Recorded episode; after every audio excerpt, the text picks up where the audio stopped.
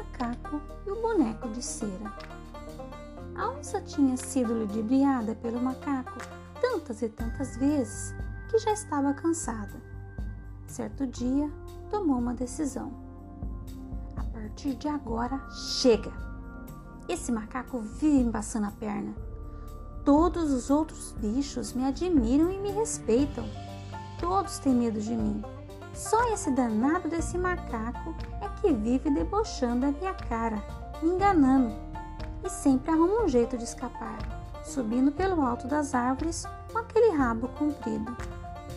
Rindo de mim igual uma hiena. Mas a alegria dele vai acabar. Dessa vez ele não me escapa. Aí foi para o mato encontrou um poço grande com água limpinha, uma beleza. A onça falou: Pois é, aqui mesmo que esse macaco espertinho vai me pagar. Vou cercar esse poço e tomar conta dele. Quem quiser beber vai ter que passar pertinho de mim. E assim fez. Construiu uma cerca enorme em volta de todo o poço e deixou só uma entrada bem estreitinha Daí se plantou lá sentada. Mandou dizer a toda a bicharada que agora ela era a dona de um poço muito bom, de água fresca e limpa. Quem quisesse experimentar era só aparecer, porque ela queria muito bem a todos os bichos. E queria ficar sentadinha lá na entrada para cumprimentar os amigos e bater um papinho amistoso. Só tinha um bicho que ela não queria por lá: o macaco. Estou de relações cortadas com ele. Por mim, pode morrer seco com a família toda, que da minha água ele não bebe. A notícia se espalhou bem depressa. O macaco foi se arranjando do jeito que podia. Mas o verão foi chegando, o calor apertando, os rios estavam secos o macaco pulava de galho em galho, daqui para lá.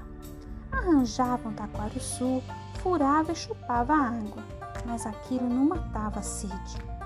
Um dia ele falou: Chega, eu vou lá tomar água naquele poço. Quem essa onça pensa que é? Porque todo mundo pode, só eu não posso? Eu vou conferir direito como é esse negócio. Foi por dentro do mato, pulando de galho em galho lá pela copa das árvores. Quando estava a uns 10 metros do poço, ficou olhando o movimento. A pintada estava lá, sentada, enorme, cada pata medonha e uma boca de meter medo a leão. O macaco pensou: Ai, tadinho de mim, uma patata daquelas e era uma vez um pobre macaquinho sedento que é que eu vou fazer? Continuou a olhar. Daqui a um bocadinho ouviu: Bom dia, comadre onça. Bom dia, comadre raposa. Como vai? Ah, comadre, minha língua está pegando fogo de tanto calor. A senhora dá licença de eu beber um pouquinho da sua água? Claro, claro, pode passar, comadre raposa bebeu até se fartar. Bateu um papinho e foi embora. Muito obrigado, comadre onça. Apareça sempre. Passou um pouquinho, o macaco ouviu. Ô, oh, comadre onça, dá licença. Quem é? perguntou a onça. Sou eu, a cotia.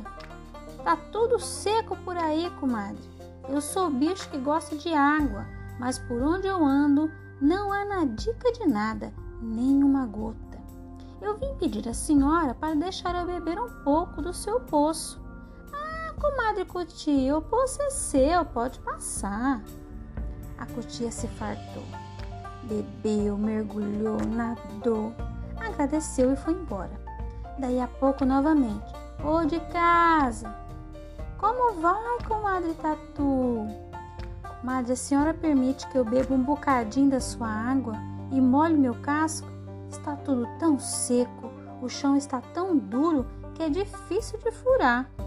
Debaixo da terra parece um braseiro e eu preciso terminar minha toca antes que a cachorrada me pegue. Mas é claro que sim, comadre. Só, por favor, toma cuidado para não sujar a água. O tatu bebeu, bebeu, molhou o casco, agradeceu e foi embora. Daí a pouco novamente. Muito bom dia, comadre onça. Dá licença? Comadre vaca, que bom vê-la por aqui. Mas será que a senhora passa nessa entradinha que eu fiz aqui? Deixa eu afastar um pedaço da cerca para a senhora não se machucar. Eu fiz uma passagem tão estreitinha para poder pegar aquele safado daquele macaco. Mas ele não aparece mesmo. É um covardão. Ah, comadre onça, ele está andando por aí. Agora mesmo eu estava pastando e vi o rabo dele pendurado no alto de uma árvore. Não me diga, Vi, sim, senhora. Não leva muito tempo e ele chega aqui para tentar tomar água. A onça levantou, olhando ao redor. Está rondando, né? Deixa estar. Ele aqui não põe os pés sem virar comida de onça. A vaca foi embora. Veio o coelho, o tamanduá, a paca, a ema, a capivara, o lagarto, o veado, e assim foram vindo todos os bichos, sempre muito bem recebidos pela simpática onça. O macaco já não se aguentava de tanta sede e, sem coragem de se arriscar nisso, ia passando um homem com um carrinho cheio de mel. Um dos garrafões estava meio aberto e o mel ia entornando pelo caminho. O macaco teve uma ideia. Correu até lá e rolou naquele mel até se lambuzar bem. Depois se encheu de folha de tudo que é tipo de tamanho, ficou todo coberto. Falou: Não é que eu fiquei parecido com um lagarto? E foi ter no poço. Afinou a voz: Dá licença, comadre querida. Quem é você? Sou comadre lagarta, a querida comadre. Estou tão cansada com tanta sede que quase nem posso andar direito estou me arrastando. É, comadre, a senhora não me parece muito bem mesmo. Pode entrar e ficar à vontade, que hoje está fazendo muito calor. Eu estava aqui na, na modorra. O macaco se fartou, bebeu até a barriga estufar. Quando se satisfez, passou pela onça sonolenta e disse sem disfarçar a voz: a voz Tchau, queridinha! A onça pulou, reconhecendo o logro. Tentou alcançar o macaco, mas este foi mais esperto e saiu rindo da cara da onça. Desta vez matei a minha sede. Acho que agora vai ser difícil voltar a beber desse poço. Mas eu insisto, persisto e não desisto. E vou tentar novamente. Ora se vou. Enquanto isso, a onça resmungava de, entre dentes. Miserável! Sem vergonha! Biltre! Cocozinho! Bem que eu achei que aquele bicho tinha alguma coisa estranha. Lagarta é comprida, mas não é tão gorda. Eu me vingo. Vou lá na casa daquele homem que vende mel de abelha. Ele tem um bocado de cera. Eu vou lá, macaco desgraçado. Foi inventou uma história que queria fazer um jarro de cera para guardar água em casa. O homem pegou um bolão de uns 5 quilos de cera, deu à onça. A onça pegou a cera, pôs no sol para amolecer e começou a amassar em cima de uma pedra. Amassou, amassou, a sujeira da pedra foi grudando na cera e ela foi escurecendo. Quando estava bem macia, a onça começou a moldar. Fez uma cabeça, colocou os olhos e a boca, fez o corpo e as pernas e os braços. Ficou um boneco grande. Pegou um galho de árvore e fincou o boneco lá na entrada do poço. Arranjou umas pálpebras postiças e pôs na cara dele. Conforme o vento dava, parecia que ele piscava os olhos. Aquilo dava a impressão de ser uma pessoa de verdade, ou melhor, um menino negro, pois a cera tinha ficado pretinha de tanta sujeira que pegou. Enquanto isso, o macaco pensava: Estou com muita sede de novo. Preciso arrumar um jeito de beber a minha aguinha lá naquele poço. Que eu vou fazer? Ah, já sei.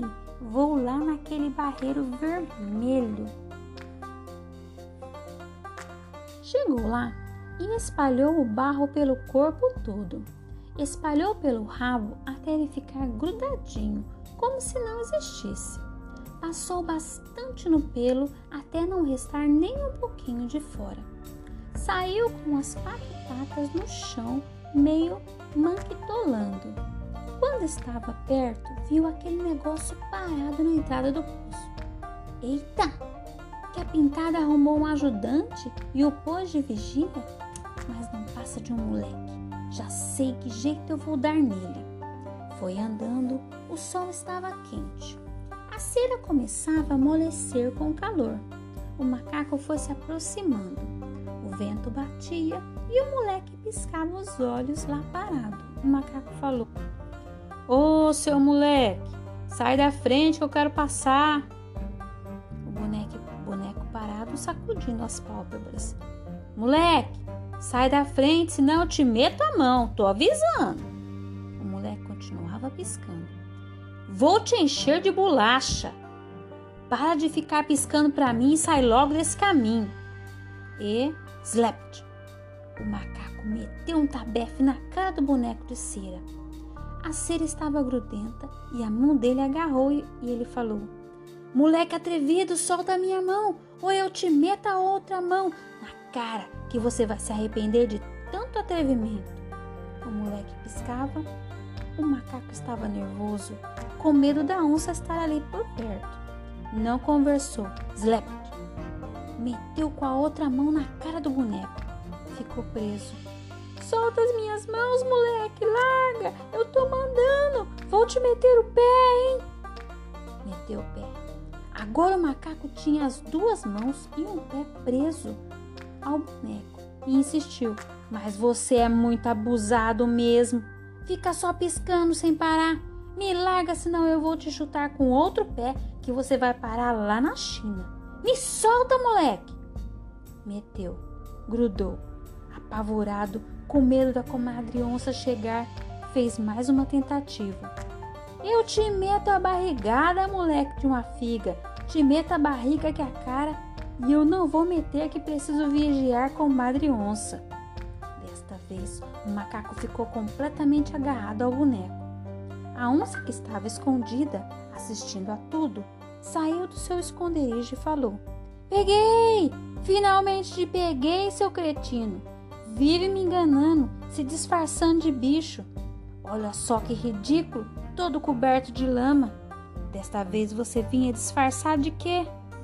Ah, eu ia te enganar novamente. Se não fosse esse moleque aqui, eu não estou parecido com uma capivara? Capivara? Capivara você vai ver, é no meu bucho. Meu jantar hoje vai ser macaco. Ora, dona onça, a senhora pode até me comer.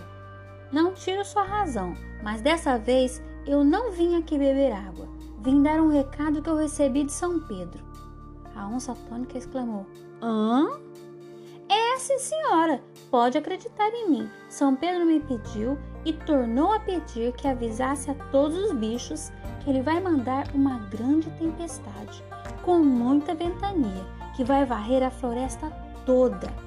Ele me disse que é para eu amarrar todos os bichos, um por um, em árvores bem fortes, para que eles possam escapar com vida.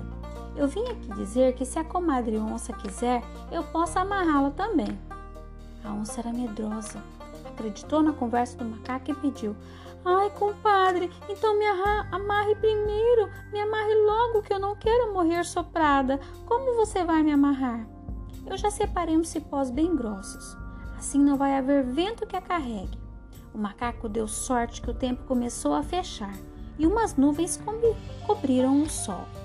A senhora tá vendo, não? A tempestade já vem por aí. Corre, compadre, amarra logo essa pobre oncinha. Eu perdoo tudo o que o senhor me fez até hoje. Salva minha vida, compadre. Me amarra bem amarradinha. O macaco amarrou a onça, apertou, apertou. A onça reclamou e ele disse que se não apertasse daquele jeito, a tempestade poderia levá-la. O vento poderia desamarrá-la e depois, bem amarrado, o macaco falou: Está ouvindo a trovoada, comadre?